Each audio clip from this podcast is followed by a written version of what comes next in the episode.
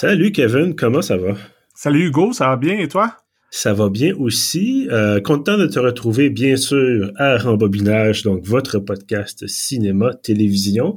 Euh, on se parle cette semaine. En fait, on en avait déjà, on avait déjà évoqué notre épisode de cette semaine. On s'en va cette semaine au festival des en fait, aux rencontres internationales du documentaire, voilà. Donc, les RIDM, euh, un autre festival de cinéma à Montréal. À croire qu'on en manquait. Hein? Je sais pas ce que, ce que t'en penses. Mais bref, voilà. Donc, on a fait on avait fait un épisode spécial sur le festival du nouveau cinéma il y a quelques semaines déjà. Euh, on n'a pas fait d'épisode sur Cinémania, bon, pour différentes raisons. On couvre peut-être un peu moins Cinémania. Je sais que sur Pieuvre, euh, Jim Chartrand a fait une très bonne couverture. Il est allé voir beaucoup, beaucoup de films et d'ailleurs, il continue à publier des textes, donc ça, il y a, son, euh, ce qu'on appelle en bon français un, un backlog. Euh, mais donc, on se parle cette semaine. Les RIDM ont commencé, je pense, hier. On se parle aujourd'hui le, le 16 novembre, donc je ne me trompe pas, ils ont commencé le 15 ou le 14. Oui, c'est du 15 au 26 novembre. Voilà, donc euh, on est directement là, dans les temps pour le, ce festival. Euh, tu le sais, euh, tu l'as fait avec moi évidemment, donc tu le sais, mais euh, pour les gens qui n'ont pas écouté, par exemple, euh, nos épisodes sur les festivals Fantasia et donc sur le FNC, on vous offre une formule, j'allais dire toute garnie, mais c'est peut-être pas le bon terme. On vous offre une formule multiple, c'est-à-dire au lieu de parler d'un seul film, on va vous parler de plusieurs films. Donc, ça nous permet évidemment à nous de vous parler de plus de choses et ça vous permet à vous d'avoir un éventail un peu plus vaste euh, de ce qui est offert donc dans le cadre des différents festivals. Euh, cette semaine, Kevin, je te dirais qu'on a quelque chose. On a trois films, en fait deux, un court métrage et deux longs métrages. Euh, je, pensais à ça tout à l'heure quand je terminais d'écouter le, dernier documentaire dont on va parler aujourd'hui. je te dirais, on a un mélange, quelque chose d'assez difficile, quelque chose de plus léger et ce que j'appellerais un peu de la tricherie. Je sais pas si t'es euh, ouais, je vois ce que tu veux dire. Euh. Il y en a un des trois que c'est un peu expérimental, ça brouille les limites entre le documentaire, la fiction, etc. Voilà, exactement.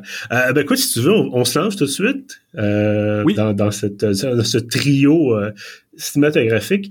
Donc, euh, ben, on va commencer avec le court-métrage qu'on faisait d'habitude, là, ce qu'on avait fait, euh, euh, c'est ça, auparavant, Fantasia, entre autres, et euh, au FNC. Est-ce qu'on avait fait un cours au FNC? Je me rappelle plus. On avait fait deux cours au FNC. On avait fait Faire un enfant et Aphasie, ça se peut-tu? Oui, oui, effectivement, oui, tout à fait.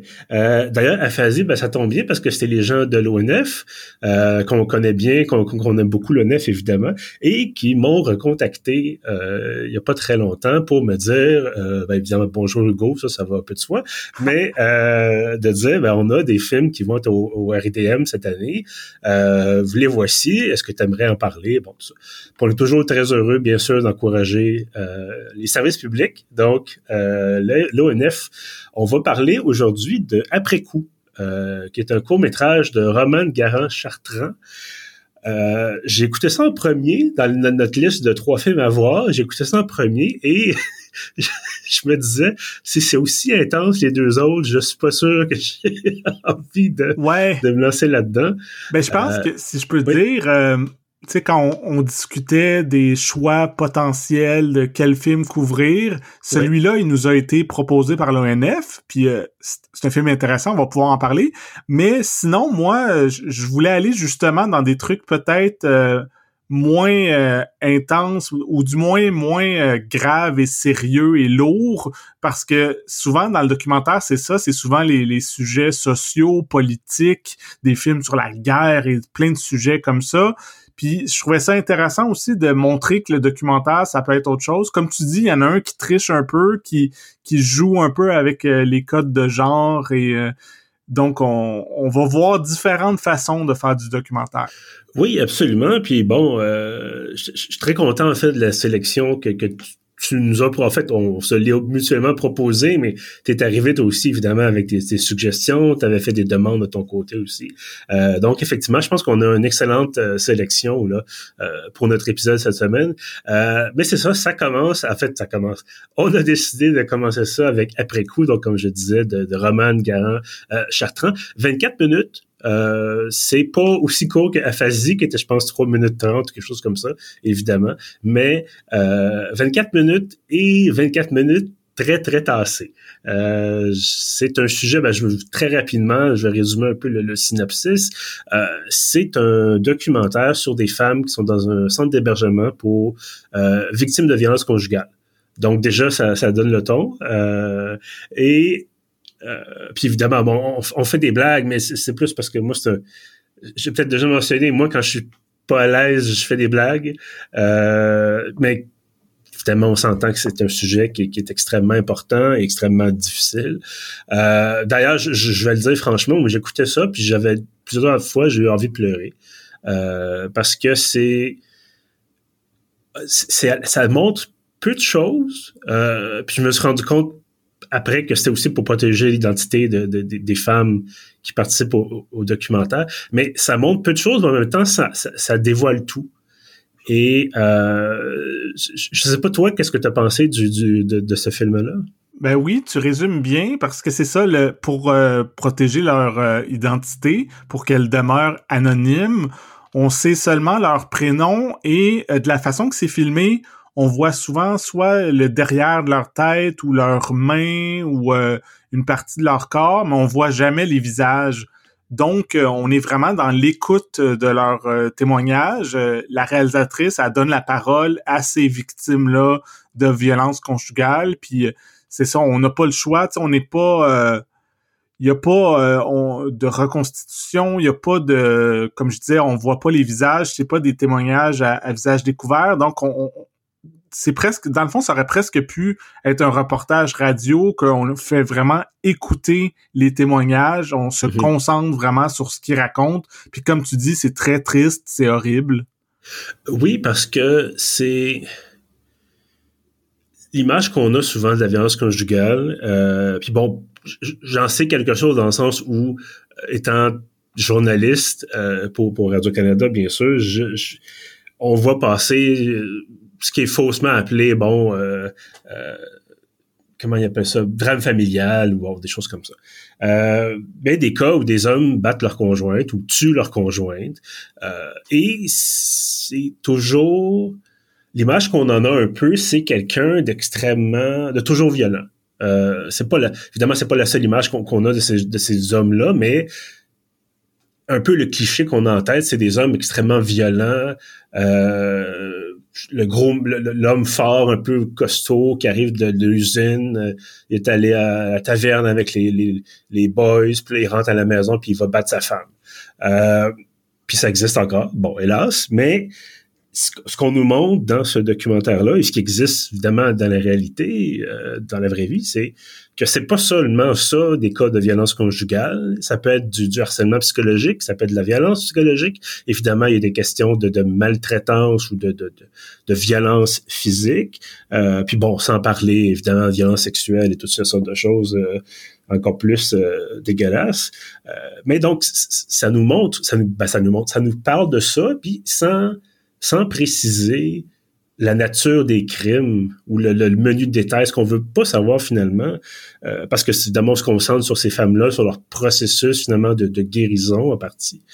Euh, mais donc ce film-là fait euh, nous montre que ça peut être une personne qui a l'air tout à fait normal, entre guillemets, qui a un homme qui est tout à fait, qui, peut être sympathique avec ses amis, sympathique avec sa famille ou sympathique avec les, les des collègues de bureau, euh, mais qui, le soir, euh, peut exercer, c'est ça, un contrôle psychologique euh, extrêmement délétère sur sa conjointe, sur ses enfants, bon, et aller, bon, jusqu'au sévice physique et, et, pire encore. donc, ça fait un bon travail dans ce sens-là, ce film-là, de nous montrer ça. mais je pense que ça fait aussi un très bon travail de nous montrer que il y a d'autres choses après euh, après avoir subi ça, c'est pas la fin d'une vie, puis il y a moyen de s'en sortir. Oui, c'est ça, il y a moyen de s'en sortir. On voit que les femmes qui parlent dans le film s'en sont sorties, mais aussi, euh, il y a quand même quelque chose de fâchant. Il y a plusieurs des témoignages qui parlent que euh, la police est arrivée, puis la police a rien fait, les a mhm. pas cru, a pris le, le côté du mari, tout ça. Puis il y, a quelque chose que on se sent impuissant de dire que même si la police débarque dans l'appartement ou dans la maison, on dirait qu'il n'y a pas de façon d'arrêter ces hommes-là. C'est ça qui est assez euh, fâchant. Ben, c'est un, c'est un problème euh, systémique, je te dirais. Euh, quand on parlait de euh, d'une chute il y a pas longtemps, puis qu'on parlait du procès, puis bon, c'est un procès en France, mais ça peut être ça aussi. On, a des cas ici aussi de, femmes qui ont été agressées, puis pendant le procès, euh, ils se faisaient accuser d'avoir cherché le viol pratiquement parce que ils portaient une mini-jupe. Ça, ça fait pas si longtemps que ça qu'il y a encore des déclarations comme ça de la part des avocats ou des juges euh, ici au Québec. Donc, de savoir que la police, effectivement, est formée ou largement formée pour évaluer des, des cas d'agression physique clairs, euh, et peut-être plus de misère à gérer les cas de justement de violence psychologique ou de dire bon ben il y a, un témoignage euh, dans, dans, le documentaire qui la femme qui disait ben parce que moi je, consultais un psychologue ou une psychologue on a on a on a affirmé que c'était moi qui avais des problèmes de santé mentale et c'était pas mon conjoint qui avait l'air tout à fait normal mais c'était lui la personne violente. Euh, donc c'est, c'est, je suis d'accord avec toi, j'étais fâché, j'étais vraiment fâché, ça me faisait beaucoup de peine parce que ces femmes-là méritent d'être crues, puis méritent d'être aidées, et c'est encore très difficile de, de naviguer à travers un système qui est pas conçu pour ça, euh, en tout cas largement pas conçu pour traiter ce genre de, de, de, de violence-là, ou en tout cas de, de, crime-là. Euh, puis ça nous montre, encore une fois, c'est pas réalisatrice arrive pas en disant voici, on vous met les problèmes en plein dans votre face, euh, avec quasiment des lumières qui clignotent, du genre le système est brisé, le système est brisé. On laisse parler les gens, euh, puis donc ça nous permet encore mieux de comprendre le dysfonctionnement de, tout ça. Oui, puis euh, peut-être le bout qu'on a le plus un message ou une série de messages, c'est à la toute fin, pendant le générique du film, euh, on voit euh, les filles de collage féminicide à travers Montréal qui font justement des collages sur des murs, qui, mettent des messages justement pour dénoncer euh, la violence conjugale et tout ça. Et ça, c'est très percutant. Je trouvais que après des témoignages qu'on écoutait pendant tout le film qui étaient vraiment lourds et difficiles à entendre, d'avoir un espèce de défoulement à la fin, je trouvais que c'était une bonne façon de conclure le film. Oui, parce que, bon, clairement, pas monde est des hommes, là.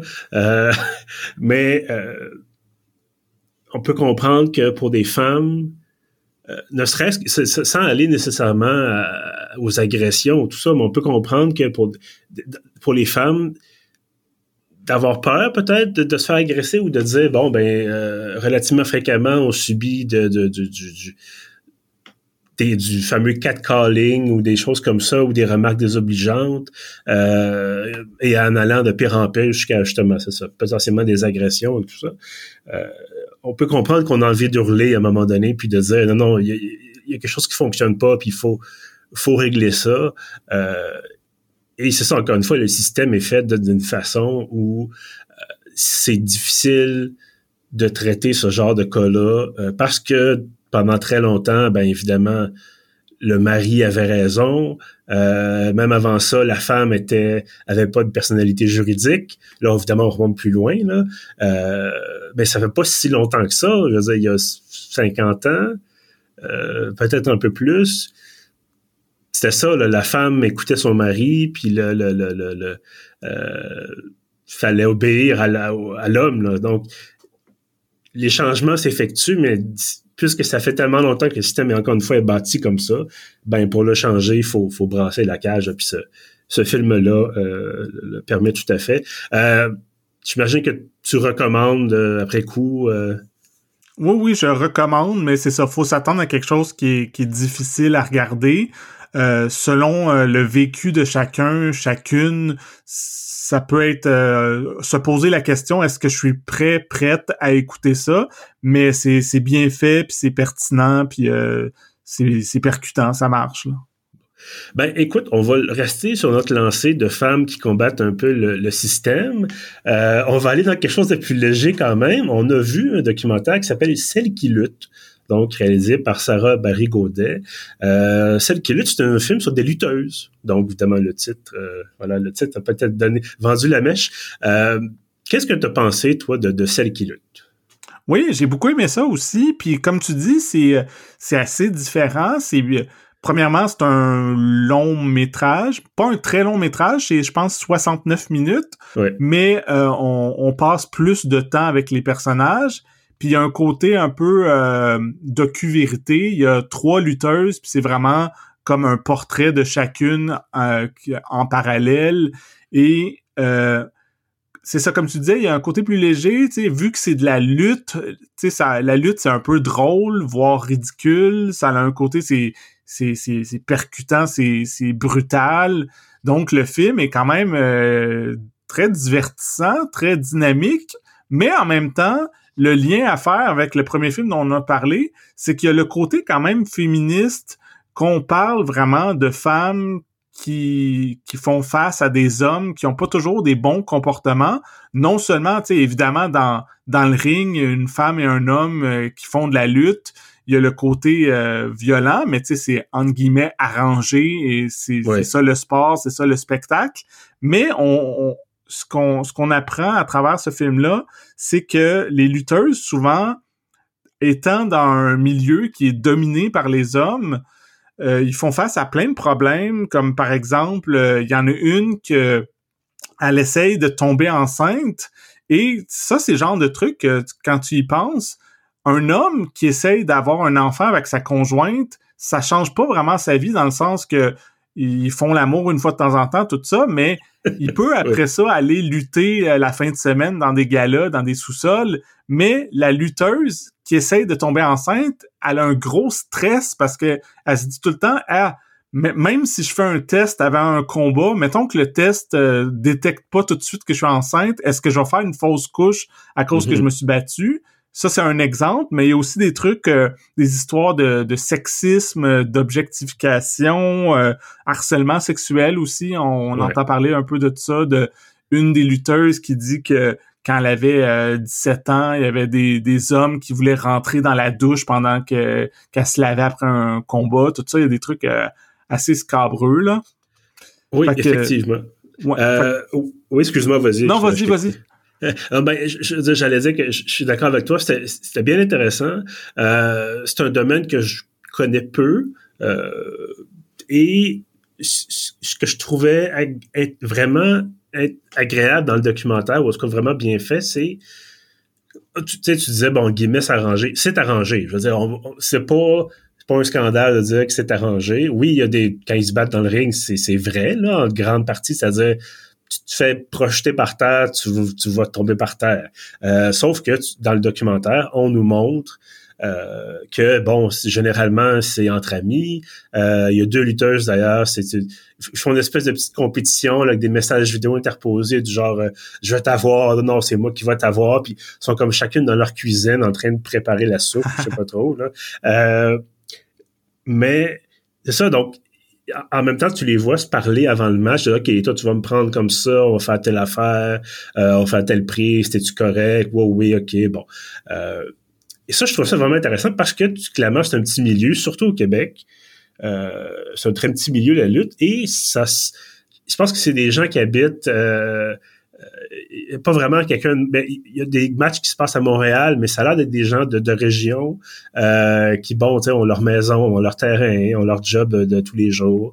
Euh, puis tu mentionnais justement celle qui tente de tomber enceinte, ben tu dis ok, ben c'est c'est ça la vie aussi. Tu peux tu peux bien t'appeler euh, la vengeuse masquée. Euh, peut-être que tu vas faire des courses au maxi la fin de semaine comme tout le monde, puis que tu sais. Euh, donc c'était très humain.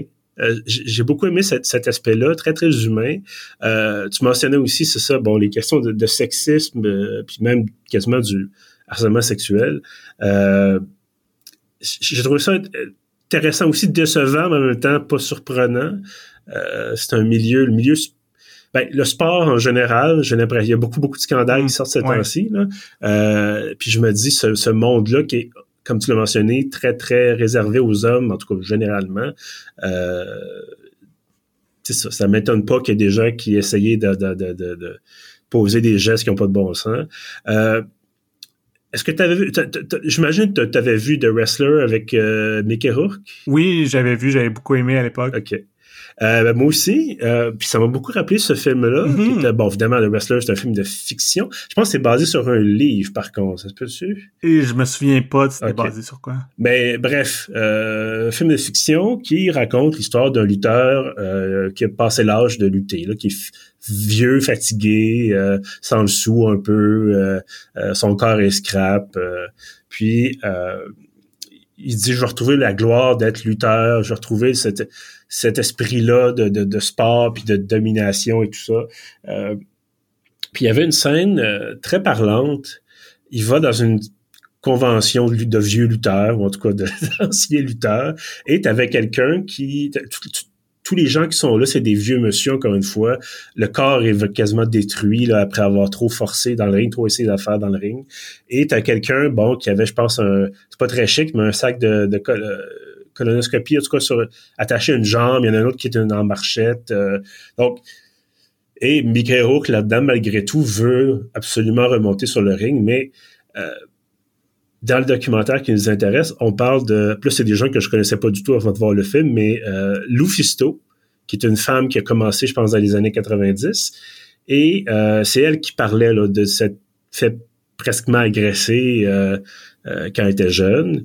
Euh, et là, j'ai en train de perdre le fil de mon idée. Mais bref. On la voit dans une convention. Il y a une scène où elle va dans une convention, puis elle, vu que ça fait à peu près 25 ans qu'elle lutte, est rendue quand même plus âgée. Puis c'est pas facile sur le corps la lutte. J'ai pas les statistiques devant moi, mais je sais que l'espérance de vie de quelqu'un qui fait carrière dans la lutte, c'est plus bas que quelqu'un dans un autre domaine parce que c'est super difficile sur le corps. Ben, d'ailleurs, on voit un combat à un moment donné. Euh puis elle se met gagner pas mal. Puis il y a des images d'archives aussi qu'on voit où elle se, faisait, elle se faisait lancer sur genre des punaises ou euh, taper la tête avec une chaise ou quelque chose. Euh, puis même si c'est cassée ou des trucs. Oui, c'est ça. Donc même si c'est arrangé en partie, ben ça fait mal pareil. Et tu la vois après le combat avec une espèce de compresse autour de la jambe euh, parce qu'elle s'est fait mal, elle s'est étirée quelque chose ou elle s'est blessée. Euh, et donc, je voyais vraiment un parallèle entre The, Wrestler et euh, ce documentaire-là. Euh, peut-être un petit bémol, par contre, dans le documentaire. On nous, tu disais, bon, on nous présente trois lutteuses. J'aurais aimé ça en, savoir plus, parce que j'ai l'impression qu'on on nous montre, c'est très, comme tu disais, documentaire vérité, c'est-à-dire, il n'y a pas de narration, euh, il n'y a pas de, de la structure étant, bon, on, les voit en train de lutter, on les voit en train de se parler, euh, ils font leur journée, tout ça, mais il y a comme pas de, je vais de scénario parce que ça reste un documentaire, c'est pas structuré comme un film euh, de fiction standard, mais j'aurais aimé qu'on ait, qu'on prenne peut-être juste une seule lutteuse ou deux puis qu'on nous, on nous fasse un historique un peu, puis de dire bon ben d'où ça vient, euh, où est-ce que ça se c'est quoi les enjeux en ce moment. Euh, on a un peu ça encore une fois, mais c'est peu, je trouvais. Euh, ouais, je comprends ce que tu veux dire, mais tu sais, c'est c'est juste je pense que c'est pas ça l'intention. Ça aurait été possible de faire un documentaire vraiment plus avec des têtes parlantes, avec des intervenants, des experts qui nous expliquent tout ça, mais quand tu fais un documentaire plus de style vérité, le mhm. but c'est vraiment juste de suivre des personnages puis de filmer ce qui se passe et non d'avoir le côté euh, extérieur qui nous explique. Ouais. Mais tu sais, j'aurais peut-être voulu qu'il y ait un enjeu un peu plus grand, tu sais, je sais pas si tu vois ce que je veux dire. Ouais, ouais, je comprends. Ben, moi, ce que j'ai aimé euh, de la façon que c'est construit, c'est qu'il y a quand même toute l'histoire de celle qui essaye d'être euh, de tomber enceinte. Elle, c'est la championne. Puis elle, a décidé qu'à une certaine date, elle allait vraiment prendre une pause de la lutte pour vraiment se consacrer à, à, à sa potentielle grossesse. Mm-hmm. Et il y a une autre des lutteuses qui est un peu plus jeune, je crois, qui, elle, euh, a déjà un enfant, tout ça, puis c'est comme arrangé justement que ça va être elle la prochaine championne qui va un peu remplacer l'autre, mais en même temps les deux filles qui sont adversaires, t'en as parlé un peu, c'est des super bonnes amies, fait que je trouvais ça le fun de voir la, solidarité, tu de celle qui veut devenir mère, celle qui est déjà mère, qui peut un peu lui lui confier comment ça s'est passé pour elle. Il y avait quelque chose de beau là-dedans, je trouvais. Oui, absolument. Puis je me dis, j'aurais peut-être aimé ça qu'on se concentre sur ce genre de choses-là. Cette, cette même lutteuse-là qui a déjà un enfant, euh, à un moment donné, il y a une discussion, tu dis, ah, est-ce que tu vas faire de la, des produits dérivés? ah, c'est rendu super cher, nanana, puis elle dit, je suis à la gorge financièrement parlant.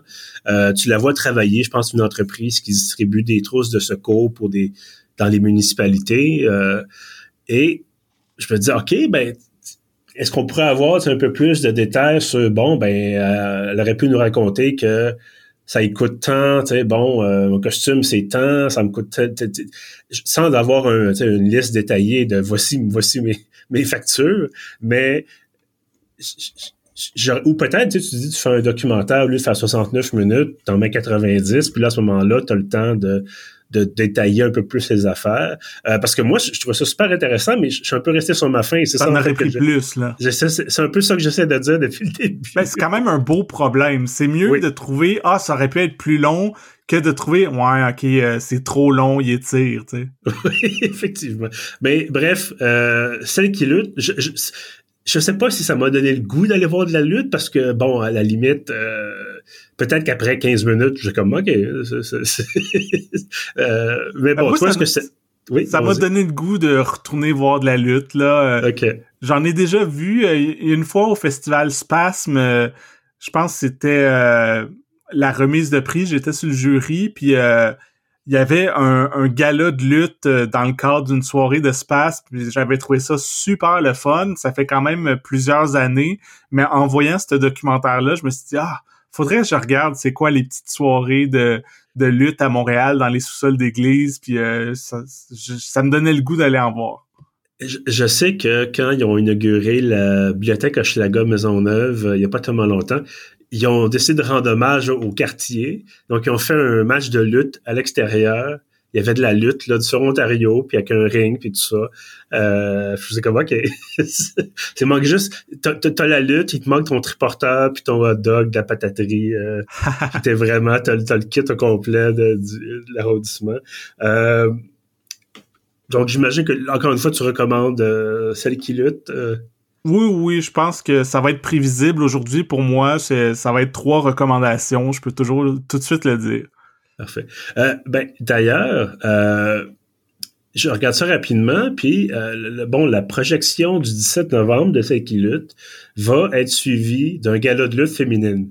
Oui. Alors donc, les, les lutteuses qui sont dans le documentaire vont se battre peut-être avec d'autres personnes, peut-être en tête, je sais pas. Mais bref, il va y avoir un ring avec un, un, de lutte. Euh, donc tout de suite après la, projection du film. Donc on reste dans le thème, euh, voilà. Euh, on termine ça, écoute, on termine cet épisode, Kevin, avec quelque chose, on disait, bon, j'appelle ça un peu de la tricherie. on sort un peu du, du, du documentaire vérité, mettons, et on tombe dans, tu l'as mentionné un peu, dans l'expérimental. Euh, et en fait, en sachant que c'est réalisé par Denis Côté, je suis pas surpris du tout. euh, quel est le titre, Kevin, de notre troisième euh, documentaire?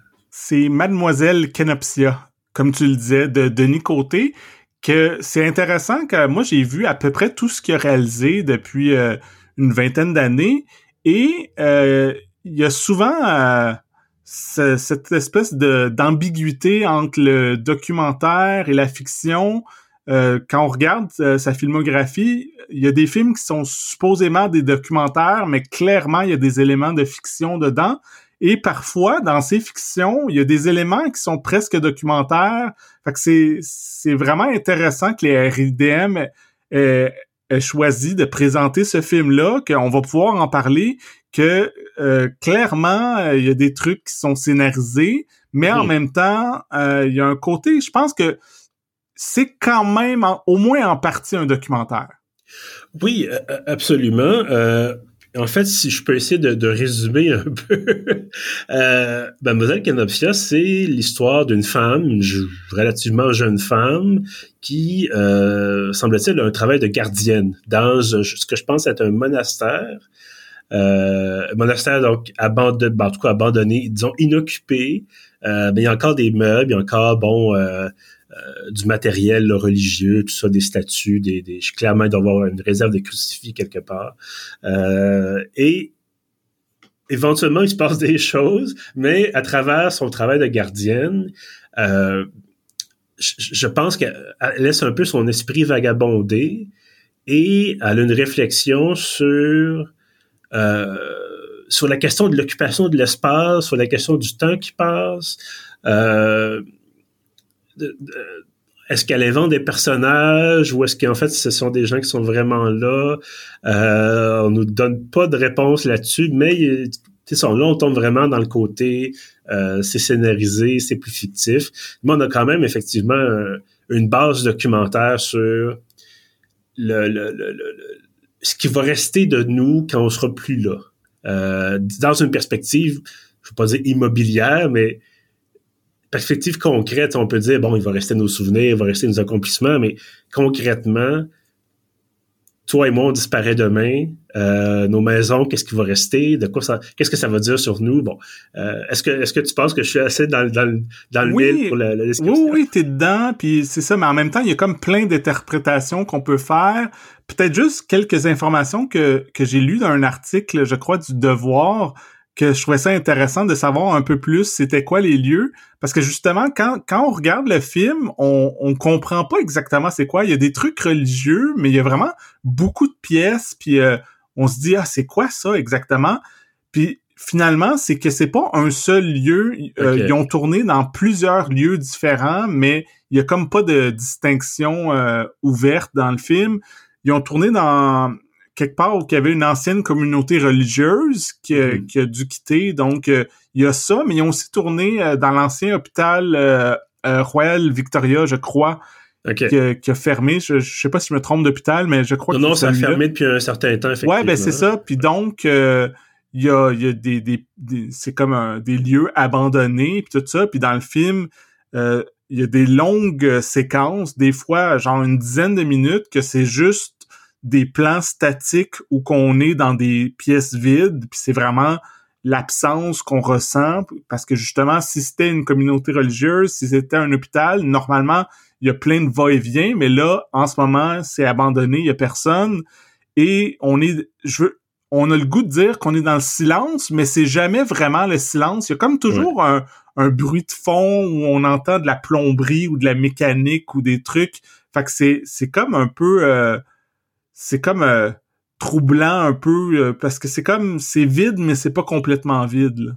Oui, ben c'est presque, on est presque dans le film d'horreur euh, oui. à certains moments. puis bon, on nous fait des fois des projections de lumière sur les murs, des choses comme ça. Il y a des moments où il y a des gros bruits qui retentissent, on sait pas qu'est-ce qui se passe trop trop. et d'ailleurs, puis bon, c'est pas un divulgateur, là, mais les premières, je pense les premières huit minutes, euh, il se passe rien. On nous présente des plans de, salles vides, des pièces vides, euh, généralement de, vieilles de plusieurs décennies. Là. Je regardais le, le déco, je dis OK, ça c'est les années 70, 80. Euh, là, ici, c'est tellement défraîchi que clairement, bon, euh, ça a été utilisé, c'est vieux.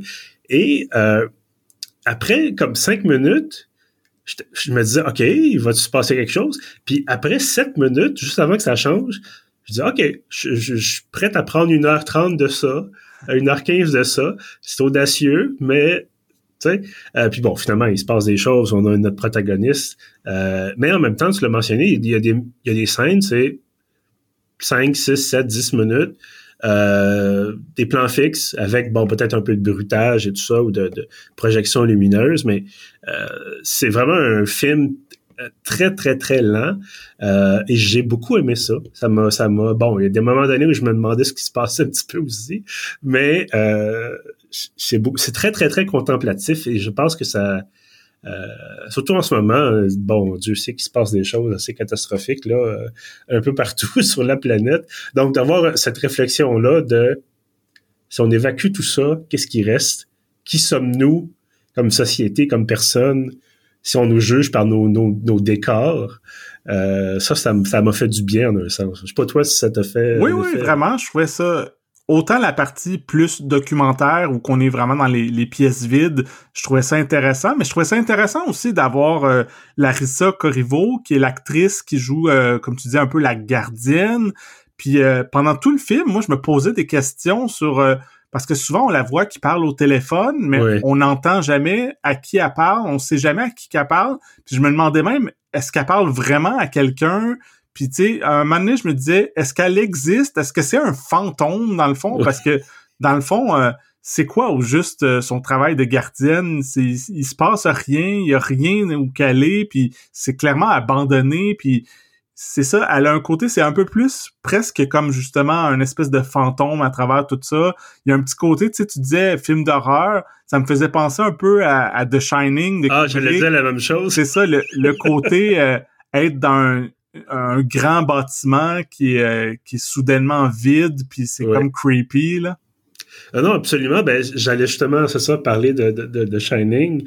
Euh, puis bon, on donnera pas d'indices sur, sur la fin du documentaire ou quoi que ce soit, euh, parce que bon, ça dévie un peu plus vers la fiction peut-être à, la fin.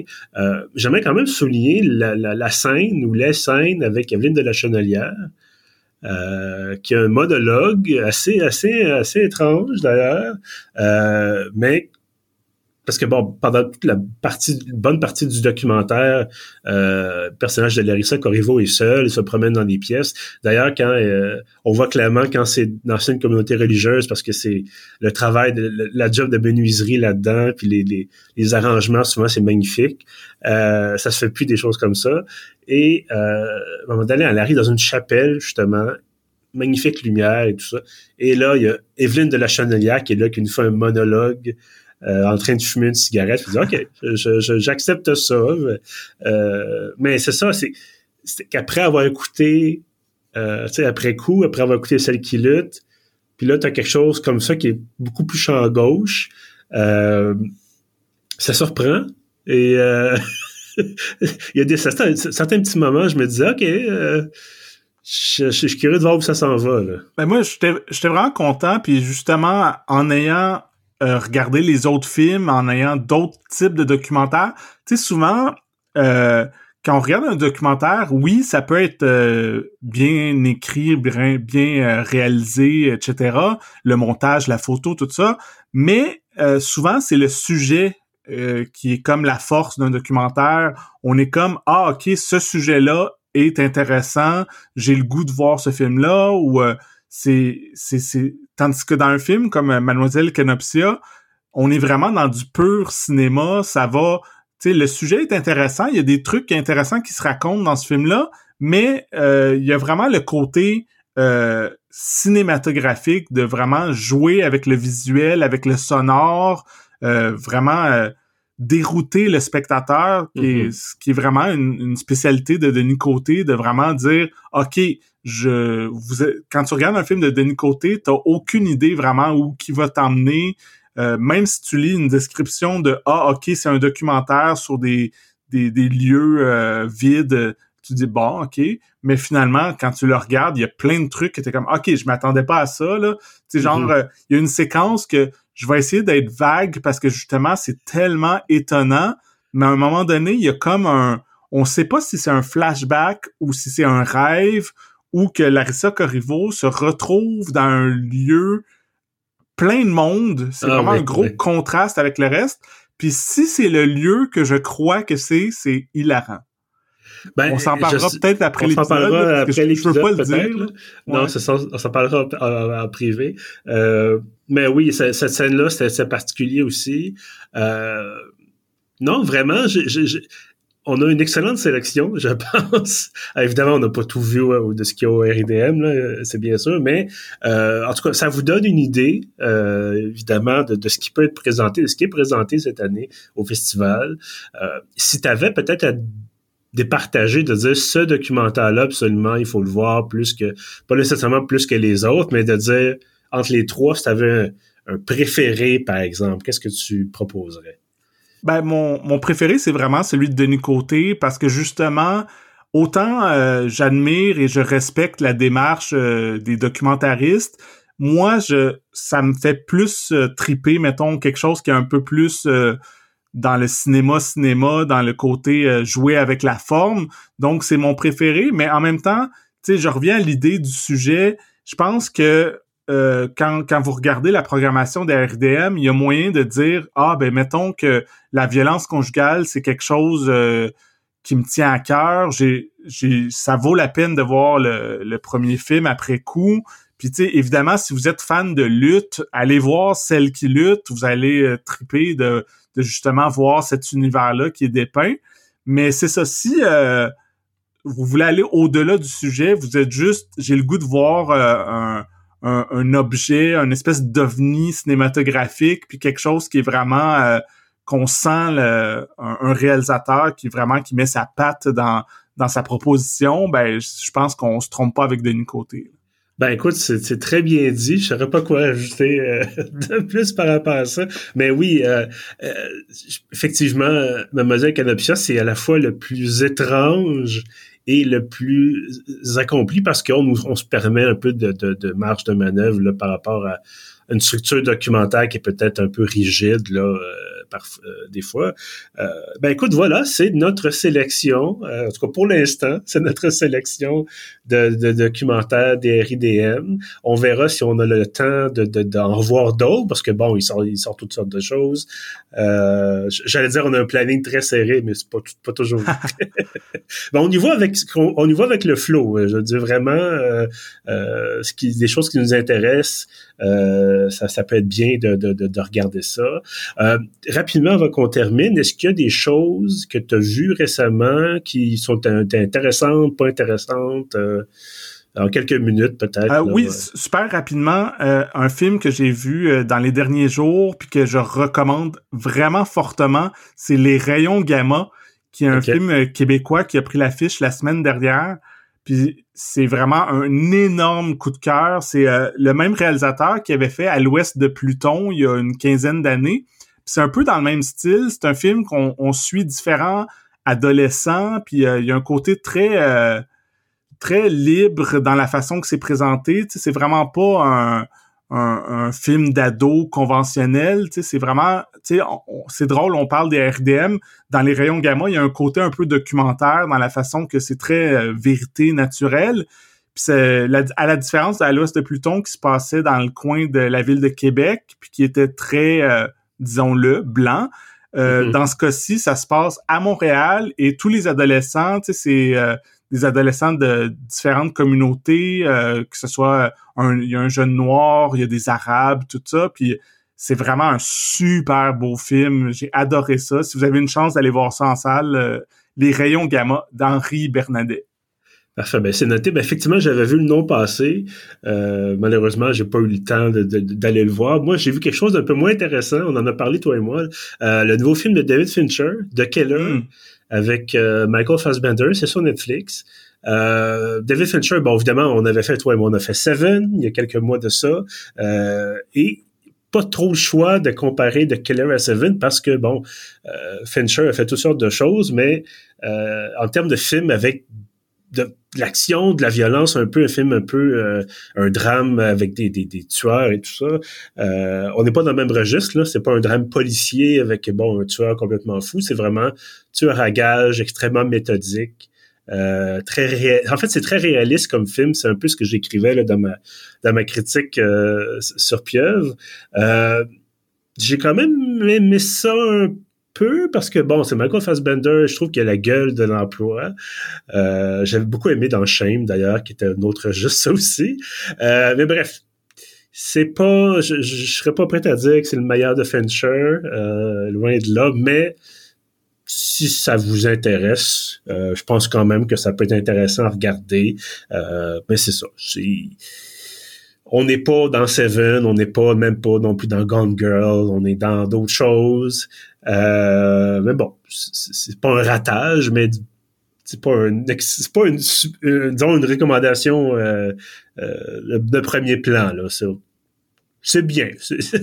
oh ouais, je suis vraiment d'accord avec toi. Je l'ai vu aussi, puis euh, moi, j'étais allé le voir euh, en salle au, euh, au, cinéma du parc. Je sais pas s'il est encore à mhm. l'affiche, mais il a joué en salle avant d'arriver sur Netflix.